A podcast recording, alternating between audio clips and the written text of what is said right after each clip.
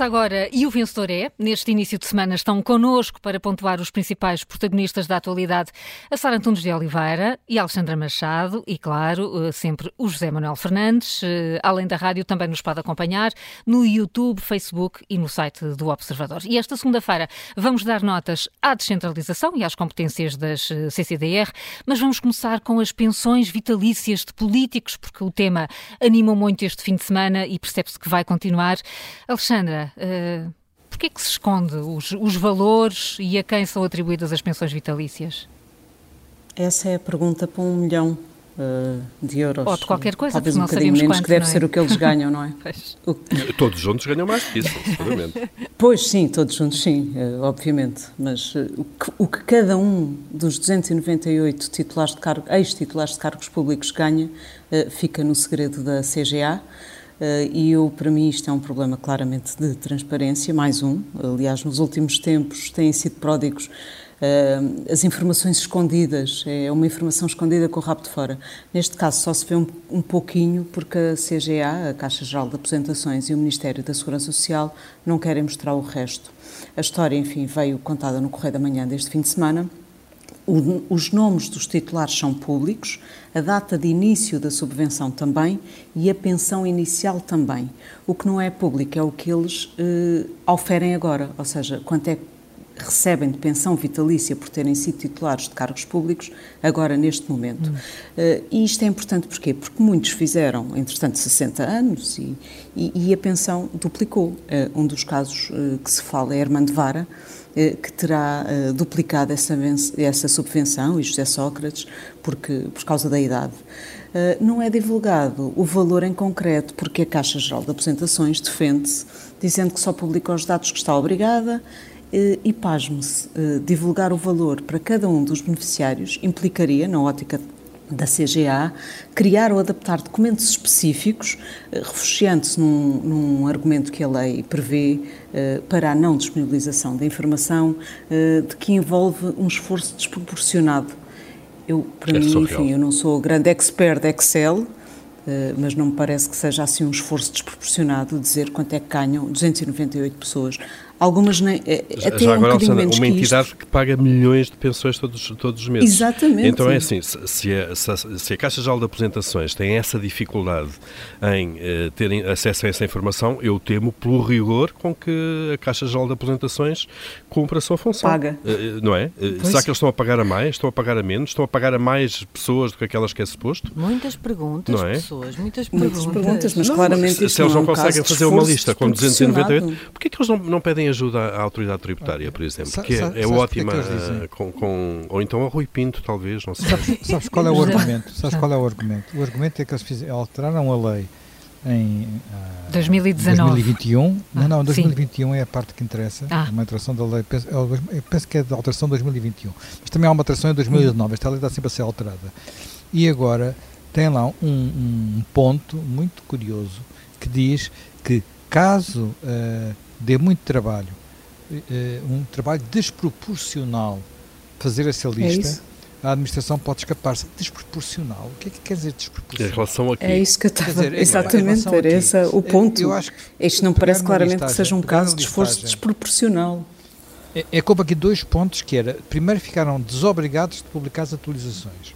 Isso já aconteceu há uns anos atrás. E agora ficam desobrigados de fazer a lista. Quer dizer, eu acho que isto, pá, 298 com com busca na base de dados deve ser uma coisa que ocupa o funcionário um dia num, se ele trabalhar lentamente, não é? Portanto, não é nada do outro mundo. É surreal. Não precisa de um programa, Aliás, isto um não, é, não, é, não é de outro mundo, até 298 não é para o universo da CGA, não é uh, assim um número nada. muito elevado. Está com milhões Enfim, todos os qualquer meses. tabela de Excel consegue, lá, consegue ir buscar os queries que, que, que, são necessários, não é? Portanto, o esforço desproporcional é, eh, de facto, um argumento desproporcional para, o, para, a realidade que está aqui em casa. Eh, por isso, parece aqui existir um objetivo claro de não divulgar os valores atualizados das pensões dos políticos. E porquê? Uh, o que é uma total falta de transparência. Mas é giro uma pequenina mudança na lei É, são as vírgulas, não é? São as tais vírgulas na lei, não é? Que fazem Sempre toda a, a diferença.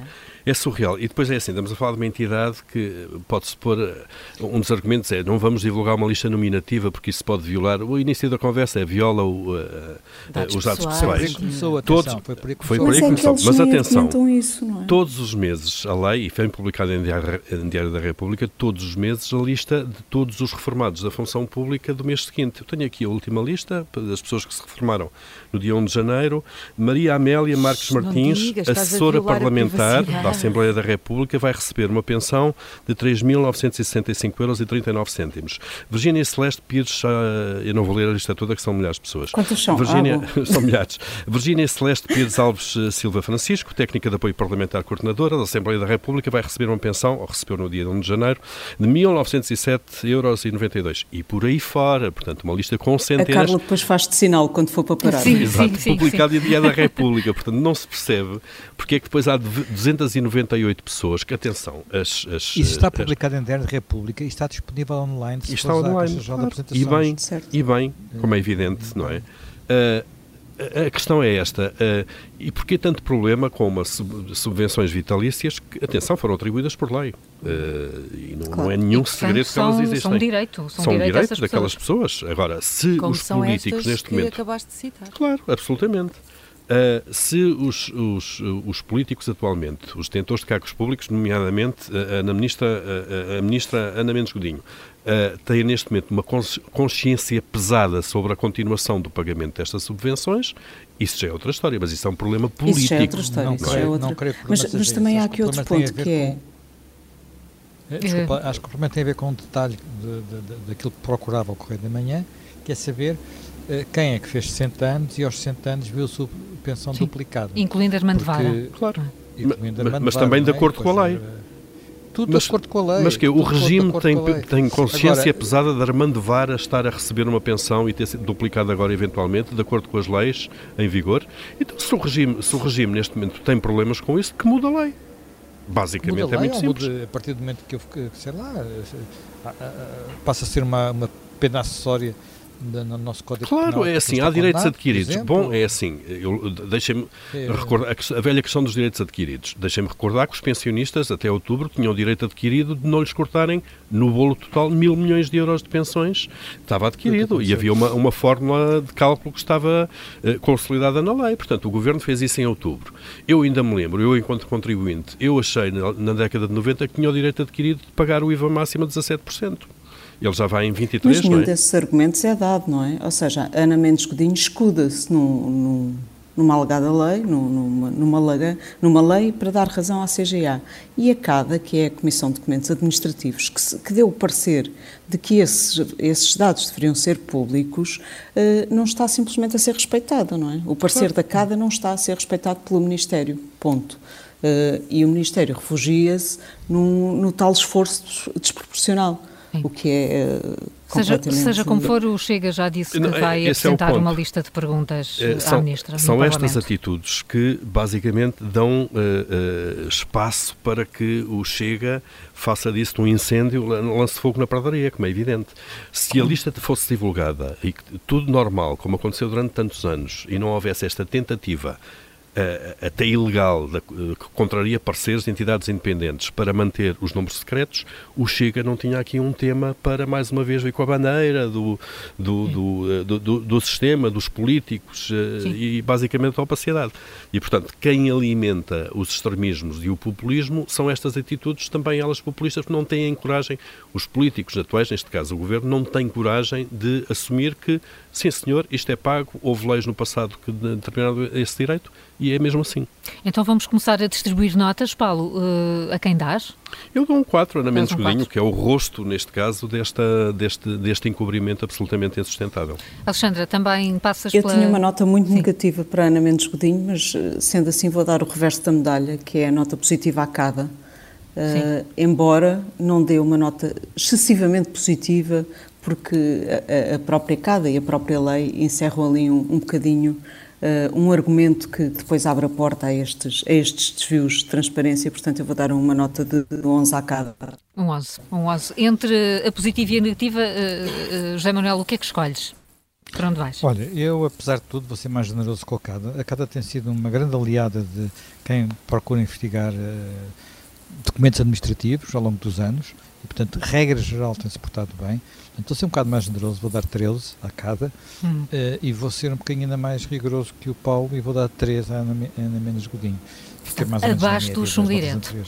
Abaixo do chumbo direto. Abaixo do chumbo, eu não quero usar agora o termo chumbo direto, estou, estou, porque já, já percebi. Já banalizou, não é? Já banalizou. Não banalizou. Não, ficou escola. traumatizado por ter que levar com, o, com o aluno no dia a seguir, no, no ano a seguir. Muito bem. Eh, as primeiras notas aqui atribuídas. Mudemos de assunto, Sara. Queres falar uh, de um falhanço de prazos do governo quando falamos das, das competências das CCDRs? Sim, e quero muito ouvir o Júlio Magalhães sobre isto, devo dizer já. Então, uh, nós sabemos que havia um processo a correr para começar a distribuir competências uh, pelas várias regiões competências e poderes, e talvez esta palavra poder seja essencial aqui, um, e tinha um calendário.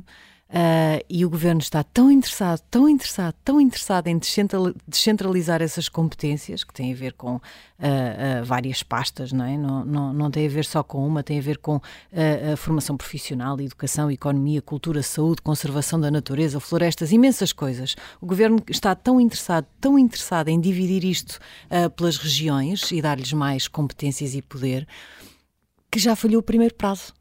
E o primeiro prazo era, até ao final de janeiro, era suposto que as próprias CCDR, portanto estas Comissões de Coordenação e Desenvolvimento Regional, tivessem sido repensadas e reestruturadas. Portanto, ainda nem sequer estamos na fase de distribuir propriamente as competências. Era só repensar as CCDR para elas poderem uh, receber estas competências. E assumir e essas competências. Nada não aconteceu nada. O diploma nem sequer está pronto. O que é uma coisa extraordinária, porque uh, supostamente este é um, um, primeiro passo para se perceber a partir daqui se depois faz sentido haver um referendo à regionalização. Se isso...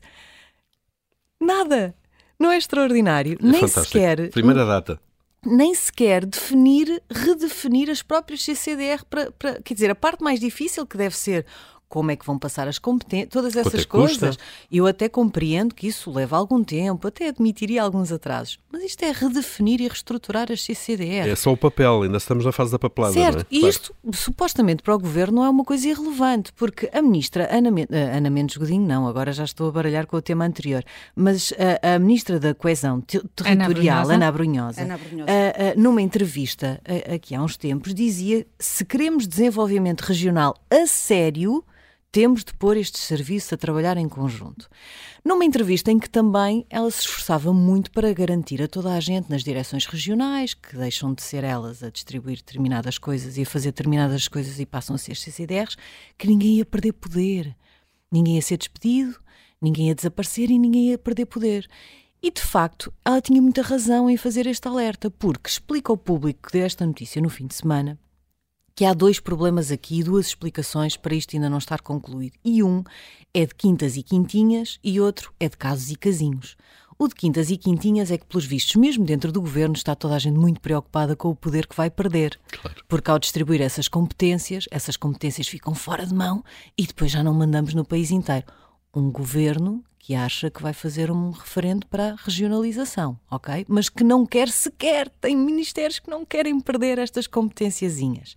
E depois um caso, um problema de casos e casinhos. É porque nós ouvimos sempre António Costa, desde que nesta maioria absoluta começaram estes casos e casinhos, que eu diria que já são quase casões, a dizer: não, não, mas isto são só problemas do governo, isto não interessa às pessoas. Ainda nesta última entrevista à RTP ouvimos dizer isto: as pessoas estão preocupadas com a inflação, estão preocupadas com o nível de vida, estão preocupadas com a educação.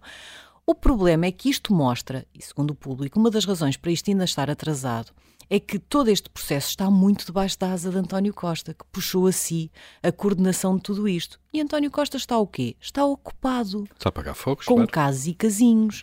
E, portanto, Sim, as pessoas estão preocupadas com os casos e casinhos, porque os casos e casinhos impedem o Primeiro-Ministro de fazer o trabalho que devia estar a fazer e impedem o Governo de fazer as coisas que deviam estar a fazer.